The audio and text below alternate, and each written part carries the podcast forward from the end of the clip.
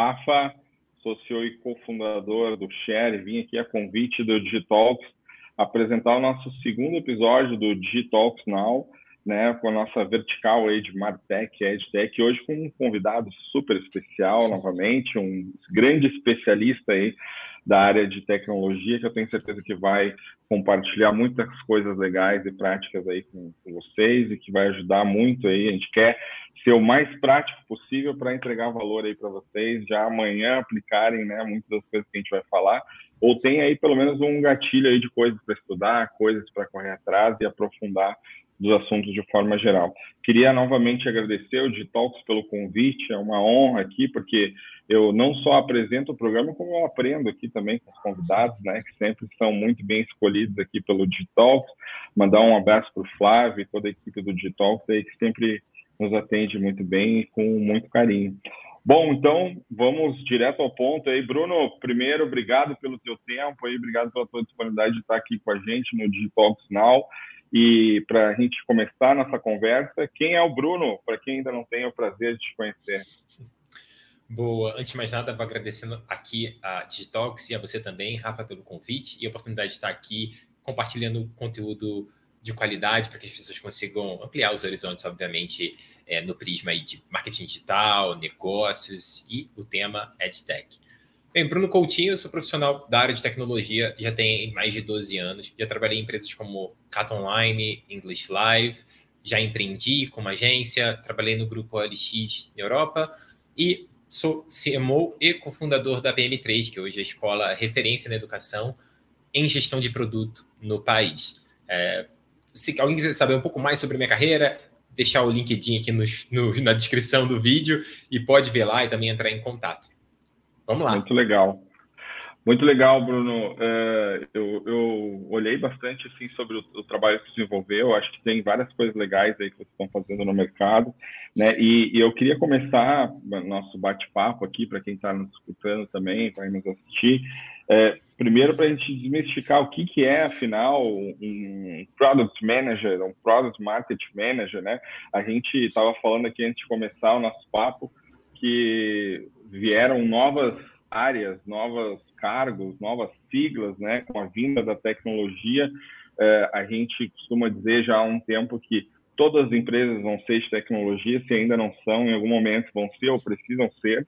E aí vem a necessidade, né, Bruno, de entender sobre todas essas áreas da tecnologia e aí eu queria que tu respondesse duas coisas, né? Primeiro, o que é essa área né, de produto, assim como ela é concebida, e por que criar uma escola para ensinar sobre esse tema, né? É, qual foi a tua motivação, assim, de, de, criar isso? Onde tu viu essa demanda e como está sendo o desenvolvimento também da, da empresa aí no, no mercado? Legal. Vamos começar então sobre o papel da pessoa de product management, né?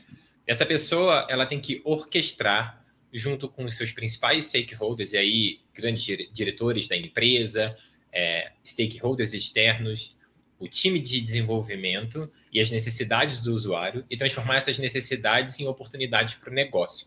Então, essa pessoa que vai estar tá olhando o que os usuários querem, como isso se conecta com a missão, os valores, os objetivos de negócio daquela empresa e como e aí a partir disso desenvolver junto com o time e descobrir e validar hipóteses para que aquelas necessidades sejam realmente atendidas e as pessoas vejam valor e paguem por aquilo. Então, o papel da pessoa ali de product management é olhar, se a gente pensar nos quatro P's do produto, ele vai olhar o P de produto. E aí você também perguntou, qual, e a pessoa de product marketing manager, né? Então, product marketing você já diz, é a pessoa que vai ter mais foco nos outros três P's dos quatro P's. Então, vai ver praça, promoção e preço.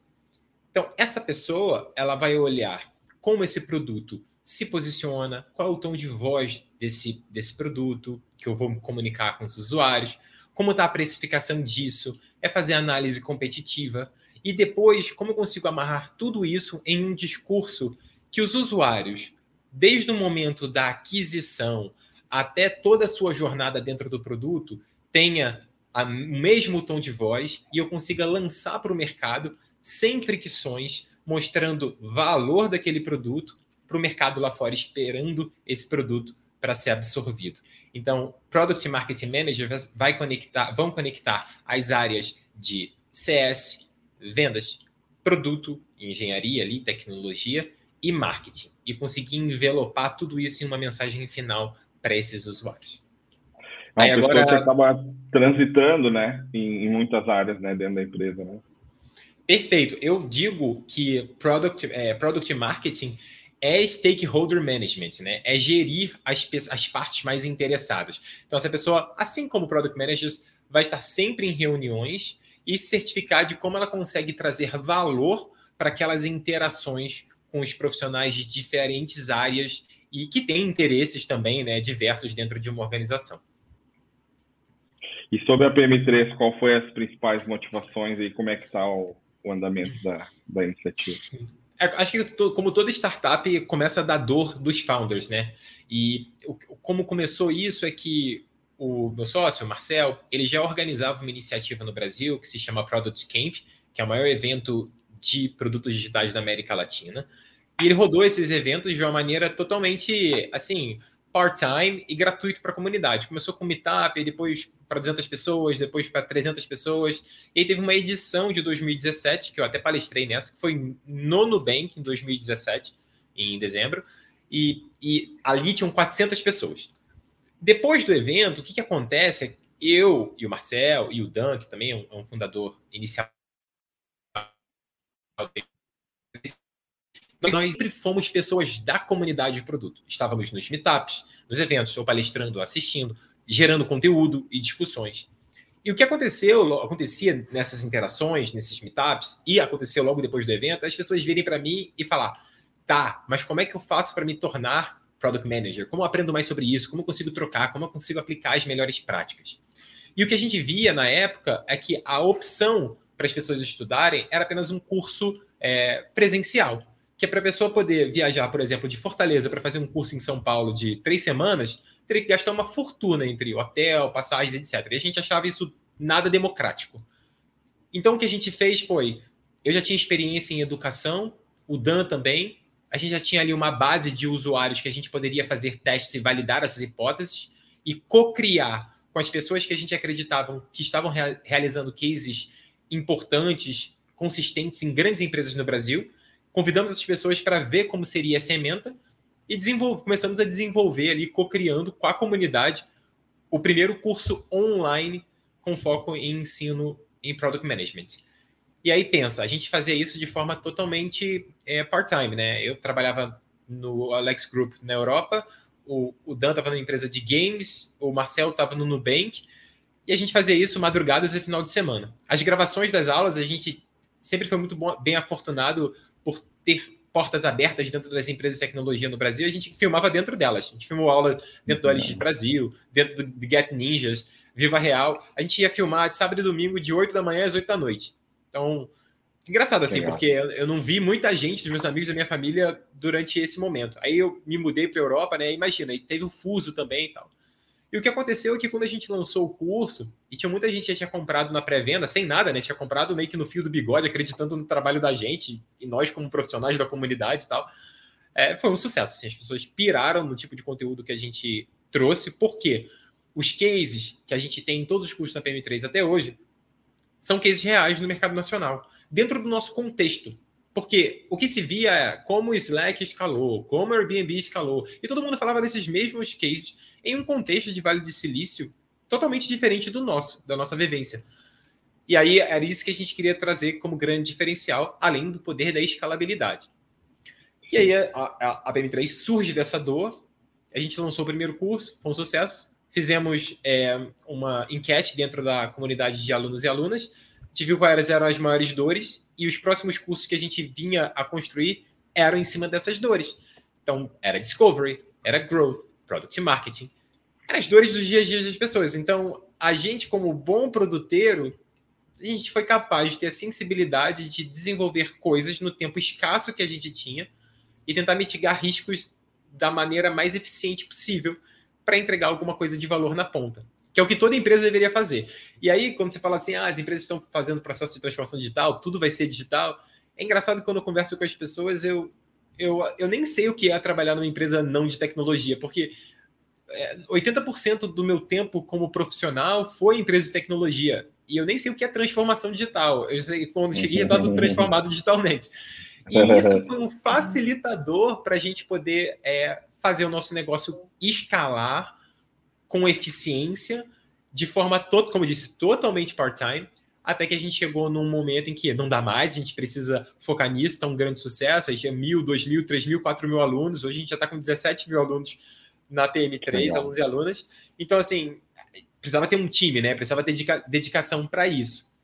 E foi a decisão mais sábia que eu pude fazer, assim, realmente pedir demissão no OLX, voltei de Portugal para o Brasil e pé no acelerador para fazer a coisa acontecer. Que legal, parabéns pela trajetória. Enquanto estava falando, eu lembrei é, essa coisa da cultura, né? Que a gente que trabalha com tecnologia, a gente acaba olhando muito o Vale do Silício, os grandes cases, né? As grandes startups. Tem um site até que um amigo me apresentou que se chama First Thousand.com, que tu vê como é que as maiores startups conseguiram seus primeiros mil clientes, né? E aí tu faz, tu se cadastra ali, eles mandam uma vez por semana, como o Airbnb conseguiu os primeiros mil clientes. E aí eu comecei a ler ali e vi justamente esse ponto que falou, né, Bruno, a questão da cultura, né? O Brasil, ele é, assim como todos os países, tem a sua cultura, mas a gente tem coisas muito peculiares do brasileiro, né? Da, da, da forma de ver, até a relação com a educação, né? A relação da, da ideia de estudar online, de ter, é, eu costumo dizer que o grande benefício de estudar online é também o grande desafio que é tu poder fazer nos dias e horários que tu quer e a gente ter disciplina para fazer isso, né? Porque quando tu vai para um curso presencial, tu sabe que tem que estar naquele dia, naquele horário que é quando ele vai acontecer. Mas se eu posso fazer a qualquer momento, isso é uma vantagem e um desafio ao mesmo tempo, né? Então acho que é, depois a gente vai entrar mais na parte da, das edtech mesmo, de uma forma geral, mas uh, essa ideia né, de trazer tecnologia para tudo. Uh, até uma coisa que tu falou, eu, eu, vi uma entrevista tua antes também, que tu falou que sempre trabalhou com tecnologia, né? Que tu não sabe como é que é uma empresa sem tecnologia. Uh, eu, eu, eu, eu sinto isso muito também. E eu acho que talvez, assim, num, num, curto prazo, a gente talvez nem vai falar mais que as coisas são digitais, né?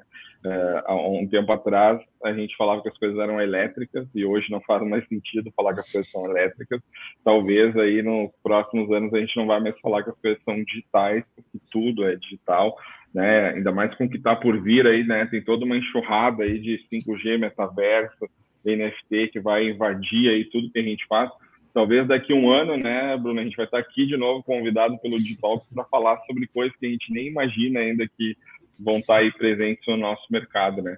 E eu queria que tu falasse um pouquinho, assim, eh, entrando mais dentro da área de produto mesmo, porque eu já participei também de alguns projetos e, até com grandes empresas, assim, a gente vê um movimento, né, de grandes empresas entendendo que precisam ter não só uma área de inovação, ou um CEO, né, que, que seja o C-level ali da inovação, mas que isso tem que estar dentro da cultura, né? Muitas empresas até que não são do mercado de venture capital criando fundos de investimento para comprar startups que possam fazer mais rápido aquilo que internamente uh, seria muito burocrático para fazer, seria muito demorado para aplicar e tal. E eu acho que isso acaba ajudando e também trazendo uma ideia do fim dos silos, né, dos setores, né, de ter algo realmente muito integrado. A gente viu o Magazine Luiza ensinando para o varejo que dá para trabalhar com squads, que dá para ser uma empresa muito além do varejo, né?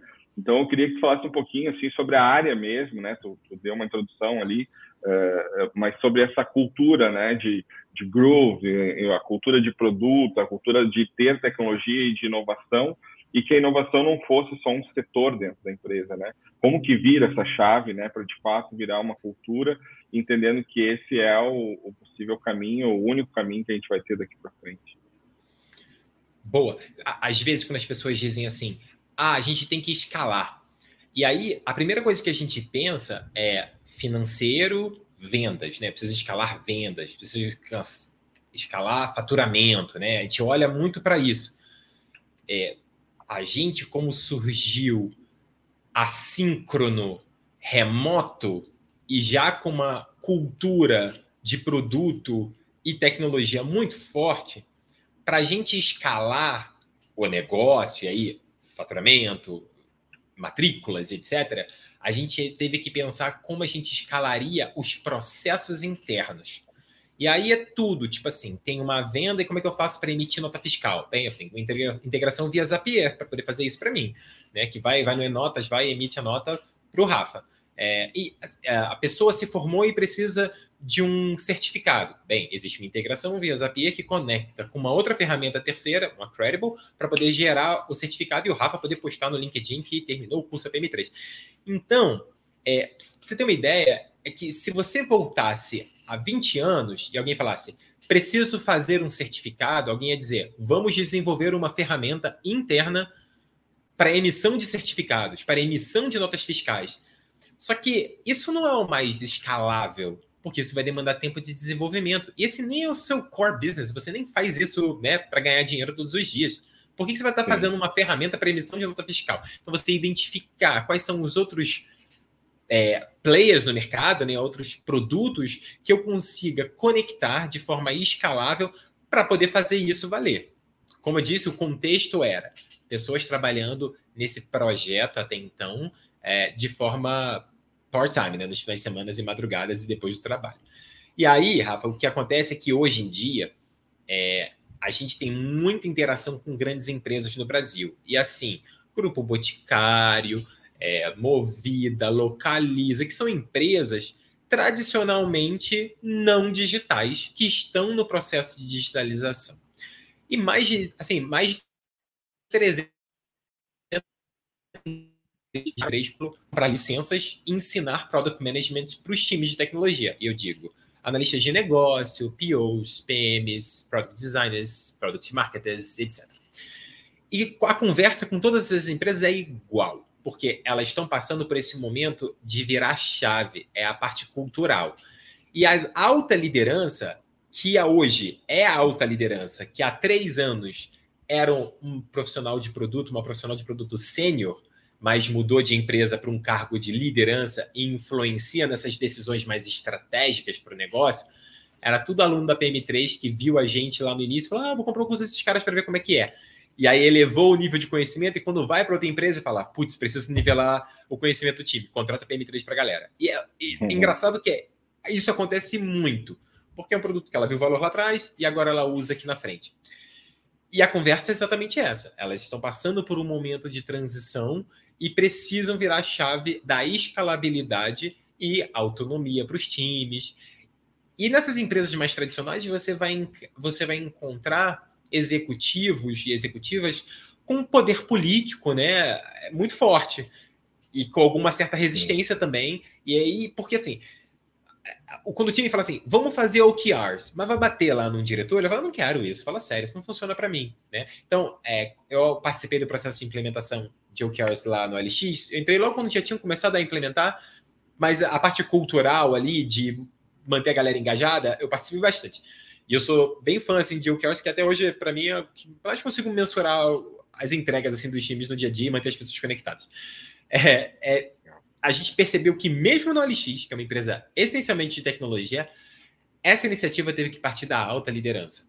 Então, com certeza precisa de uma virada de chave. E com certeza a liderança, a alta liderança com poder político de influência, precisa fazer aí o top-down, né, com os times, falar o que vocês acham disso aqui e, e serem mais flexíveis nesse, nesses quesitos que tangem mensuração de resultados, buscar alternativas que não é desenvolvimento interno, mas parceiros que consigam plugar e escalar.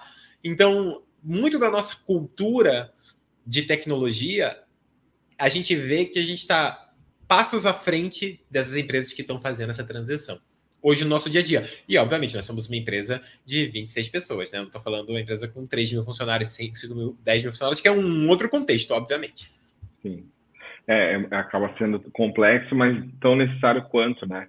Eu lembro que a gente, uma das coisas que a gente faz no Share é a cobertura de eventos internacionais, né? A gente traz conteúdos de fora, a gente vai todo ano na VidCon, que é na Califórnia, vai no The Mexico na, na Alemanha e no Web Summit em Lisboa e a gente vê muito assim tanto a questão cultural assim de uso da tecnologia uh, nesses ambientes até a própria cultura empresarial mesmo que muitas vezes ajuda a escalar toda essa ideia né, cultural e também trava às vezes, né? Só que eu acho que o que vem acontecendo e cada vez mais rápido, né, Bruno, é que antes inovação era uma coisa cool, legal, o cara falar, fazer um release lá na imprensa, temos um head de inovação e tal. Hoje é sobrevivência, né? Se o cara não está pensando em quem vai matar ele daqui cinco anos, ele vai morrer e alguém vai matar ele, ele vai ser rápido.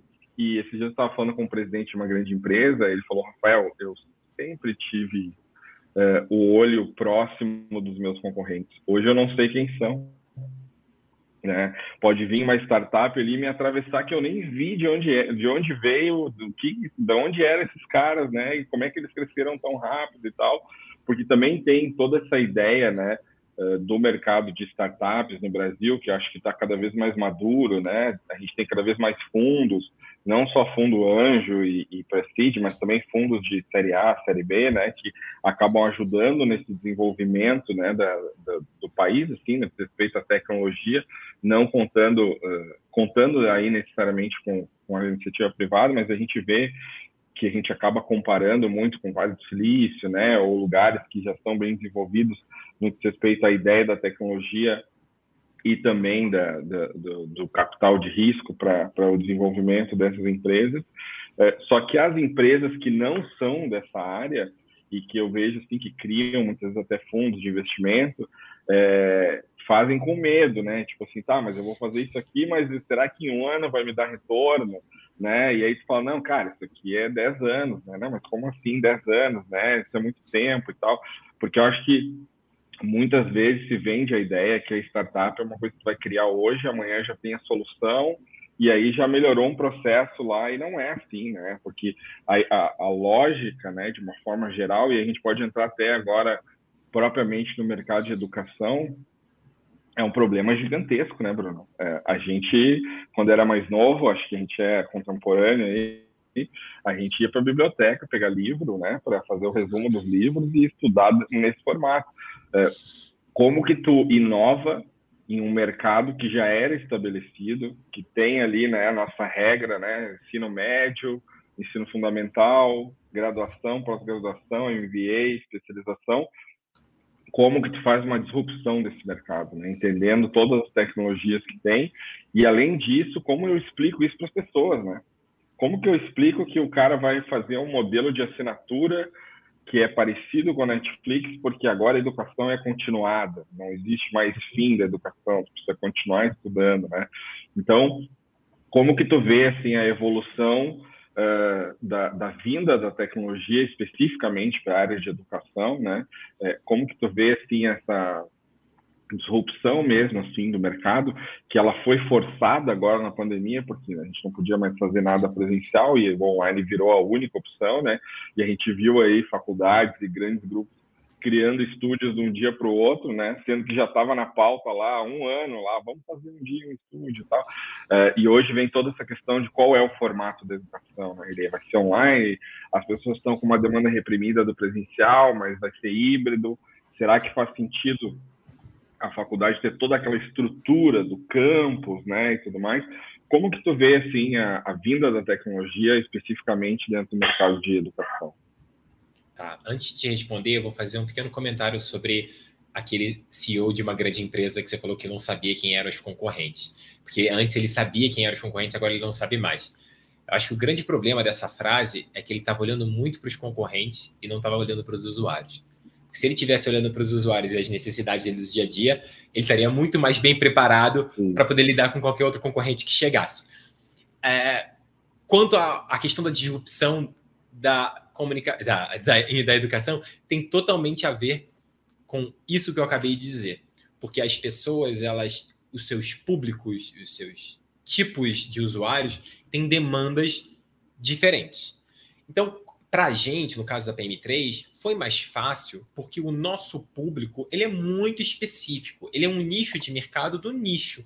São pessoas da área de tecnologia que querem ampliar os conhecimentos em uma área que, ou fazer migração, mas já tem alguma bagagem em tecnologia e vão esbarrar na gente. Outros negócios, talvez o seu, tem um desafio um pouco maior porque é um, é um, é um desafio educacional de explicar para essas pessoas que ela vai ser cobrada continuadamente, porque ela vai aprender continuadamente. Então, cada, cada negócio vai ter a sua dificuldade aí. Com certeza, é, ensino regulado teve ficou com a corda no pescoço na época é, dali da pandemia, no pesado mesmo, no meio de 2022, de 2020, que não sabia exatamente como agir, né? E aí que, que o mais interessante é muito mais do que criar uma base de alunos e alunas, é ter uma comunidade ativa. E eu acho que é isso que vai diferenciar as empresas de educação hoje. Ah, hoje lá na PM3 a gente tem a comunidade PM3 que tem mais de 7 mil alunos ativos. São naqueles 17, 7 mil são ativos, mas são, tem gente ativando todos os dias, pessoas novas. E é como eu consigo unir o ensino assíncrono online, que eu posso assistir domingo, sete e meia da manhã, ou meia-noite, porque eu estou com insônia, com, com o ensino síncrono em situações que eu vou ter o contato com o outro e aprender com o outro e fazer networking. E alguém vai postar uma vaga, eu vou saber quem foi que postou, porque trabalha naquela empresa que eu quero trabalhar. É aprender com outras pessoas. Então, o uso da comunidade ela é chave para o engajamento dessa base que você está estruturando de alunos e alunas. E a gente vê isso hoje no dia a dia. Tem uma squad aqui com sete profissionais só hoje, olhando para essa jornada de aprendizado continuado. Então, se a gente tem lá uma mentoria em grupo que fala sobre relação entre product managers e product designers, eu sei que eu tenho uma base de alunos quer saber um pouco mais relação. Quais são as cerimônias que eu toco, onde eu me envolvo, como eu não me envolvo, que métricas eu olho, que métrica o outro olha, enfim. E a gente trazer pessoas da própria comunidade, grandes lideranças, para poder falar com essas pessoas e trocar no dia a dia. E eu acho que vai ser chave para essas empresas, educação, é troca, porque a sala de aula é troca. É o Rafa indo na frente com o Bruno apresentar um trabalho para a turma. E o pessoal fazer pergunta difícil no final, que você ficava, ai meu Deus do céu, fazer pergunta difícil. Né? Enfim, é a mesma coisa. E existe, existia, existe dentro da sala de aula física o senso de comunidade daquela turma. Tanto que há celebrações como festa de formatura, churrasco de domingo, enfim, há celebrações da mesma forma. E como eu consigo trazer isso para o universo online? Não vai ser igual, o contato humano, o tete a tete, é infinitamente mais é, mágico do que estarmos aqui entre telas, obviamente mas é a forma de você mitigar, escalar e trazer um, uma certa. É, é, como é que se diz? Você conseguir distribuir isso de uma forma mais igual, para que mais pessoas tenham acesso a isso, democrática, né? democratizar mais é, essa troca. É, e, e, a, e, a, gente viu assim, né, que a gente está passando agora por um período talvez de evolução da ideia de metodologia de educação online, né? porque por um tempo, quando a gente pegar, pega a ideia assim do começo, né, da, da, educação online, o desafio era dar acesso. Então, tu gravava ali um curso, botava na internet e a pessoa assistia e era isso. Só que a educação vai muito além de acesso, né? Vai tem a camada do aprendizado, né? Como as pessoas aprendem, toda a questão da pedagogia, né? Que, que envolve a didática e tudo mais. Teve um estudo que saiu do MIT não sei se tu já, já leu ele, mas achei ele muito interessante, que avaliou os formatos MOOC, né, que é o nome que a gente dá, né, para os Massive Online Open Course, é, como a Udemy e outros que tem aí no mercado, e foi avaliado um dos maiores players mundiais de, de marketplace, assim, de curso, e só 6% das pessoas que compraram os cursos efetivamente concluíram esses cursos. Eu, eu costumo dizer que tu sair na rua e perguntar para alguém, oi, tudo bem, a gente não se conhece, mas eu acho que você já comprou um curso online que não concluiu. é bem possível que tu vai conseguir é, uma certa quantidade de pessoas. Então, acho que a gente está evoluindo, né, Bruno, é, para a ideia de que, ok, o acesso é algo que a gente já resolveu, como a gente vai engajar agora as pessoas? como a gente vai usar os outros estímulos de educação, né? Porque uh, na nossa época, né, como eu, eu costumo dizer, é, o formato era sempre o mesmo, uma pessoa lá na frente, um monte de pessoas na frente dessa pessoa, ouvindo ela e aprendendo o máximo possível ali, tentando decorar um monte de coisa, porque tem uma prova e eu preciso ir bem naquela prova para tirar uma nota boa e passar para o próximo nível. O que a gente vê agora é que, por exemplo, esse nosso bate-papo aqui é um formato de educação.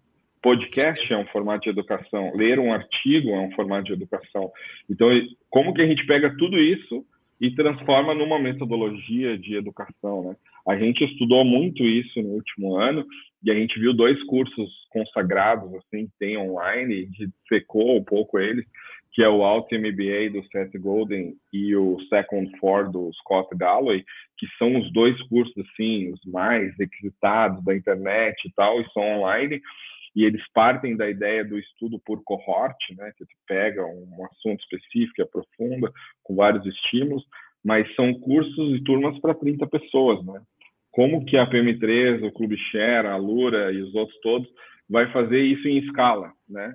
Como que eu faço uma metodologia para 5 mil pessoas, para 7 mil pessoas? E, e aí acho que se soma isso, isso que tu falou no final, é, do contato social. A gente somos seres sociais, né? Então a gente não quer só estudar, a gente quer conhecer pessoas, conversar com elas e tal. É, tu vê, tu vê também essa evolução, colocando assim como seria o segundo passo da educação online, indo para esse caminho de metodologia, comunidade, engajamento, uh, entendendo que o acesso já é um commodity assim, ao conteúdo. Claro. É, quando você fala sobre ah, se apontar alguém na rua e falar, você já comprou um curso e não concluiu, a gente é, volta àquela história do. Não sei se já viu um TED Talk do Barry Schwartz, que ele fala sobre o paradoxo Sim. da escolha. Né? Para mim, quando eu entro numa plataforma e eu, eu all you can eat, né? Eu fico confuso, eu falo, não sei nem por onde começar. Tipo, e você fica com aquela. Você fica sobrecarregado. É tanta geleia na, na prateleira que você não sabe qual você vai escolher. Sendo que antes você vai assim, ok, morango, ok, já, já era, né? E eu acho que entender, seja por cohorte ou seja aberto, a jornada individual daquele grupo, tá? Eu nem vou falar daquela pessoa, daquele grupo, porque pessoa é muito individual. Né, daquele grupo Sim. que tem uma certa relação, e aí chama como você quiser, persona, enfim, dá o um nome de bucket, o que você quiser. E tenta colocar ela dentro de um fluxo de aprendizado que vão ter diversos estímulos estímulos por texto, por vídeo, interações é, síncronas dentro desse, dentro desse processo. E aí a comunidade, como eu disse, vai ser primordial. Não apenas a parte tecnológica, que é entender que o Rafa é uma pessoa que está em transição de carreira e vem de tecnologia, e jogar ele num fluxo de comunicação que conversa mais com o Rafa do que uma pessoa que já é sênior em produto e quer uma outra jornada, é, esse é o próximo passo, é realmente entender esses grupos e como eles caminham. E aí, ao invés de eu entrar num buffet e falar, você come o que você quiser, mas falar assim, bicho, mas eu sou vegetariano, não me bota a picanha na frente, que eu não vou aqui. Me coloca numa jornada, ó, vamos começar aqui com uma salada, tem grãos, tem quinoa, aqui, enfim, você tem, que, você tem que entender o momento e as especificidades daquele grupo. Eu nem vou falar pessoas, porque realmente, falar de escalabilidade de pessoas é muito difícil. Então, o próximo passo é criar jornadas que façam sentido para aquele grupo? Sim. Que é, que é, se a gente for tentar fazer uma conexão com o ensino tradicional, é um pouco disso que é o papel da faculdade, né? Sempre foi ser um curador, né, da, da, da jornada de aprendizado de uma profissão, né? Então, para eu ser um engenheiro no primeiro semestre, eu preciso estudar isso no segundo semestre isso, né? E eu acho que o desafio é a gente trazer um pouco dessa visão, porque tem muito, né, Bruno, tu deve ter visto essa briga entre aspas das edtechs com a, o ensino tradicional, né? A gente eu já participei de painéis assim com diretores de grandes faculdades e, e, o que eu falo sempre é que, cara, a gente tem que ser amigo, né? Eu preciso aprender com o cara que criou isso antes de eu nascer como que as pessoas aprendem, né? Porque e, e ele talvez aprendeu um pouco com a gente como a gente está vendo os desafios de fazer isso com tecnologia, de fazer isso online, né? Até porque a gente percebe muito aqui, e eu imagino que vocês devam perceber aí também, que o nosso grande vilão do modelo de negócio de EdTech é o tempo das pessoas. Né? Uhum. Nosso maior churn é porque a pessoa não usou, não é nem pela qualidade do curso, né? Eu olha mensalmente o relatório de churn que a gente tem, e, cara, 90% das pessoas cancelam porque não tem tempo para fazer. Então, aí talvez seria uma terceira camada, né, de como essa educação online com tecnologia vai se encaixar na rotina das pessoas. que cada vez está mais difícil, né, da pessoa ter tempo, porque a única coisa que não mudou é a nossa quantidade de tempo por dia, mas os nossos estímulos, né, eu imagino que a gente está aqui há 40 minutos já pensando quantas pessoas estão nos chamando no WhatsApp, no Instagram, daqui a pouco tenho uma call, e nada disso a gente tinha antes, né, Bruno, da tecnologia. Então a gente tem que condensar todas essas novas atividades na, nossa rotina e mais estudar, né? Então eu acho que também tem essa camada aí de entender uh, a jornada do dia da pessoa e como eu vou encaixar esse novo modelo de educação nessa rotina. A gente tem um processo de onboarding aqui com os assinantes, e é engraçado que a gente tem uma das perguntas que a gente faz, que a gente cria um plano de estudo individualizado e tal. Quanto tempo por semana tu acha que tu vai ter para estudar? Ah, acho que umas duas horas por dia. Cara, ninguém tem duas horas por dia. Sonho. Né? O, o As duas horas que eu tenho que já estão dedicadas. As, as duas horas que eu tenho já estão dedicadas para a série do Netflix que eu estou assistindo. É, exatamente. E, e, e, eu costumo dizer que o Duolingo me ensinou que 10 minutos já é bastante, né?